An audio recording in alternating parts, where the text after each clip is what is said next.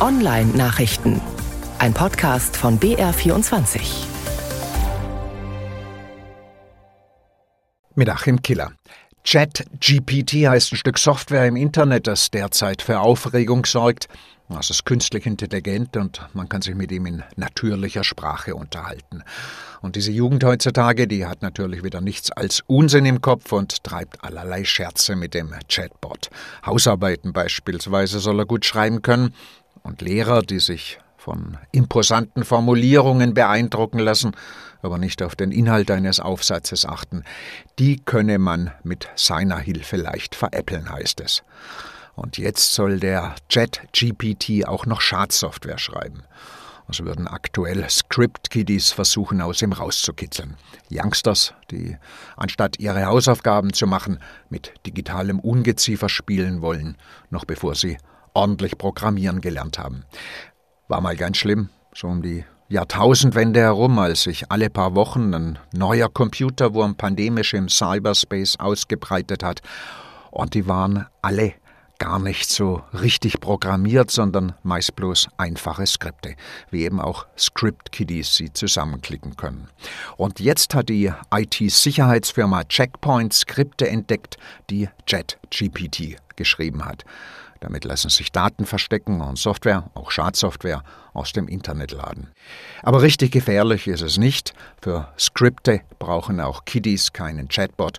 Das können die schon selbst. Schwierig hingegen sind Exploits, Software, die Sicherheitslücken ausnutzt. Und Exploits schreiben, das können weder Script-Kiddies noch der Chat-GPT. Und für zwei Sicherheitslücken in Windows, da gibt es bereits Exploits. Da machen sich bereits kriminelle Profis dran zu schaffen an den Sicherheitslücken. Es wird befürchtet, dass sie Schadsoftware durchschieben könnten, die sich dann weiter in den Windows-Kernel einschleicht. Also übel sowas. Und übel war auch, dass man bislang nichts dagegen hat tun können. Es waren Zero-Day-Lücken, Lücken, die man nicht mit einem Sicherheitspatch hat dicht machen können.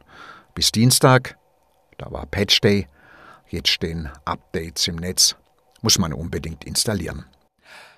Die BaFin, die Bundesanstalt für Finanzdienstleistungsaufsicht, die warnt jetzt auch vor Schadsoftware, vor Godfather, einem Banking-Trojaner für Android, der heißt so. Das Übliche, er macht Screenshots, wenn man gerade sein Passwort eintippt, fälscht Webseiten, Kurznachrichten und Telefonate und hat auch ansonsten die einschlägigen schweinischen Tricks drauf. Wie man sein Android-Handy zuverlässig dagegen schützt, dazu sagt allerdings auch die BaFin nichts, wohl weil es gar nicht geht. Man sollte Apps nur aus Google Play holen, das ist sicherer, als wenn man aus dubioser Quelle was lädt, aber richtig sicher ist es halt auch nicht. Man muss sich wohl einfach bewusst sein, dass Handybanking riskant ist und man darf keiner Bildschirmmaske trauen, denn sie könnte auch von Godfather oder einem anderen Trojaner stammen. Textlinks im Podcast der Online-Nachrichten finden Sie auf der Seite von BR24 unter der Rubrik Netzwelt.